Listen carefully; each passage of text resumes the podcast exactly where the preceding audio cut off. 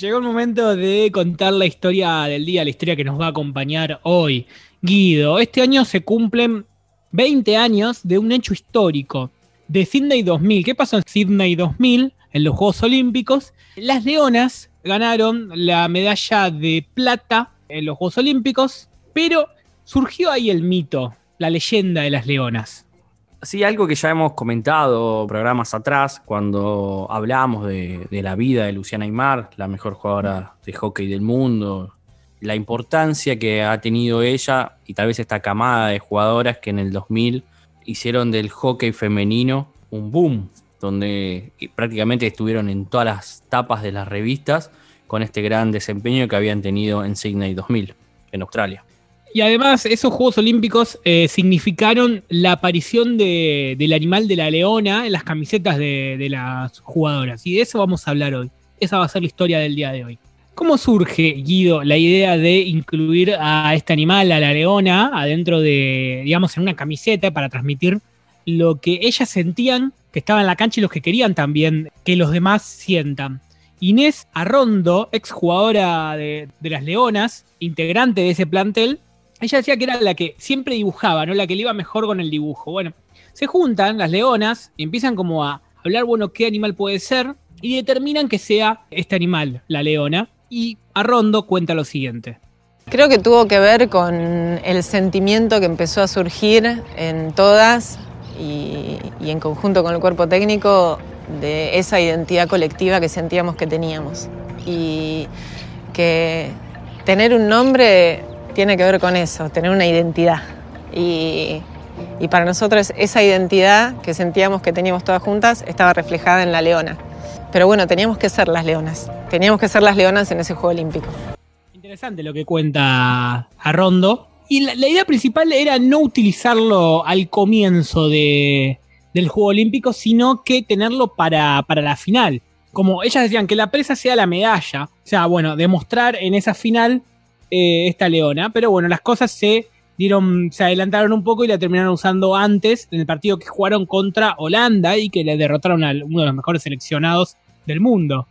Antes de, viajar, Cachito Vigil, ¿no? que era el técnico de, la, de la selección de las Leonas, lleva 16 camisetas a Galería Jardín, viste, la galería de, de, ahí del centro, y le dice, mira, quiero que este dibujo que habían diseñado las chicas esté en las camisetas, y le dice el tipo, la puedo tener para la semana que viene. ¿Cuándo necesitas? No, ahora. Nos tenemos que ir ahora a jugar un juego olímpico.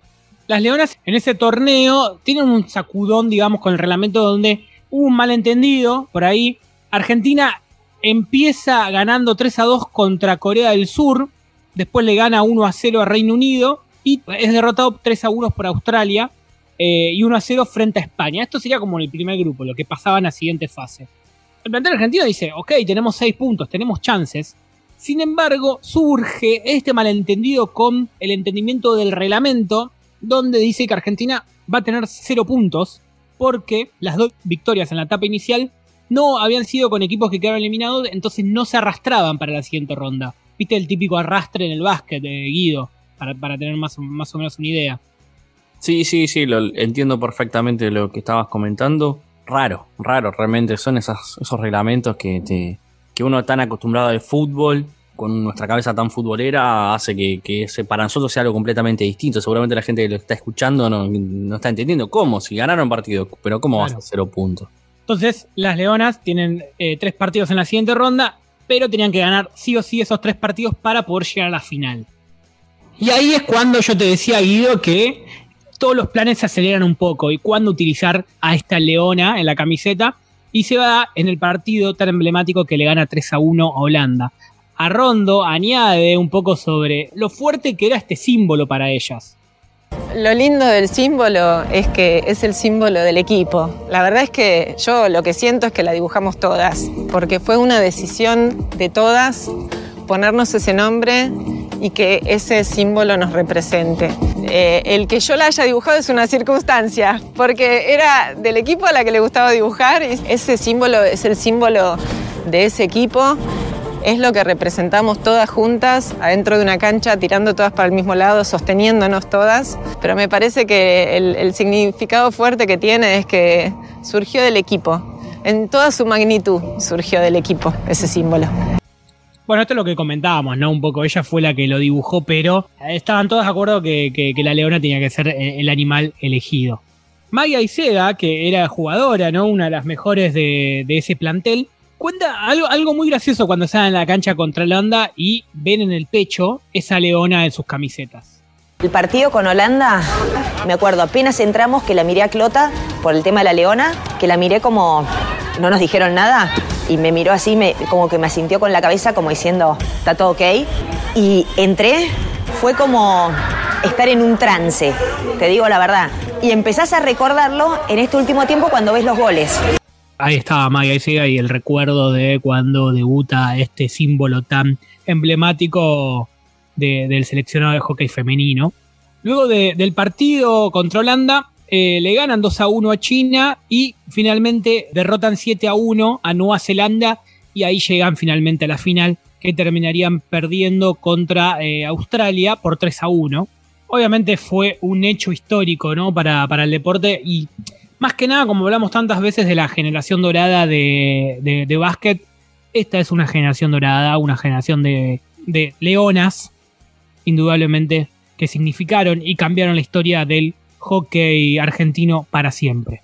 Sí, Nico, como vos bien vos decís, más, si uno tiene que ponerse a hablar de estadísticas de las leonas en estos 20 años, podemos nombrar, bueno, a nivel Juego Olímpico son dos medallas de plata en el 2000 y el 2012, son medalla de bronce también en el 2004 y 2008, después tenemos una Liga Mundial, siete Champion Trophy, dos mundiales de hockey, y los Panamericanos, en el cual se llevaron tres oros y dos platas. Ya prácticamente que para nosotros, para el argentino, como que nos acostumbramos que cada vez que las Leonas van a estar enfrentando un nuevo desafío, un nuevo torneo, un juego olímpico, un panamericano, por más que en el último creo que salieron séptimas, si bien e-, era un proceso de recambio que venía sufriendo el hockey femenino, pero siempre realmente para mejor, uno siempre está confiado como que, bueno, mirá, tenemos las leonas, viste que nos pueden dar la sorpresita va, ya ni sorpresa, nos pueden, nos pueden entregar una medallita más para, para, la delegación argentina. Y bueno, en estos 20 años lo que han conseguido estas chicas, como bien vos nombraste a Maya Sega,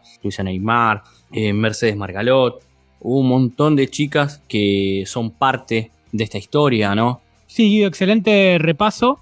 Y también lo importante que son esta identificación con los animales para los seleccionados. No sé, tenemos los murciélagos, charlábamos la otra vez con Silvio Velo, tenemos las panteras también de volei. Tenemos los leones de hockey masculino. Los pumas, seleccionado de rugby. Y esta historia también, que ellos fueron con una imagen que era un jaguarete, pero afuera lo confundían con el puma y quedó el puma directamente. Y por eso también eh, ahora, por eso ahora la aparición de los, de los jaguares. Claro, tal cual. Y parece como que, tener un animal da más garra, ¿viste? Da como, como una especie de, de identidad un poco más agresiva en el, bien, en el buen sentido, digamos, ¿no? De garra. Sí, como una motivación para ellos, ¿no? Un, título, un nombre, un apodo. Ojo que jugamos ahora contra las panteras, ¿eh? ¿Por qué le dirán las panteras? ¿A qué, se debe esto, no? Y me parece que está buenísimo también que las chicas y los chicos se identifiquen con un montón de cosas, ya sea, no sé, la garra también en handball femenino, los gladiadores en el handball masculino, Viste, es un, apodo que, surge a veces de entre ellos, que es alimentado un poco por el periodismo y que está bueno porque me parece que también es, algo extra, un condimento extra que le dan al desempeño de ellos en, los Juegos Olímpicos, en, el torneo que le toque participar. Eh, y bueno, esto de las leonas eh, es algo ya histórico que por suerte no, no se corta, no, no se acaba, pues las leonas siguen eh, manteniendo un nivel alto, siguen teniendo al hockey femenino entre los cuatro mejores del mundo.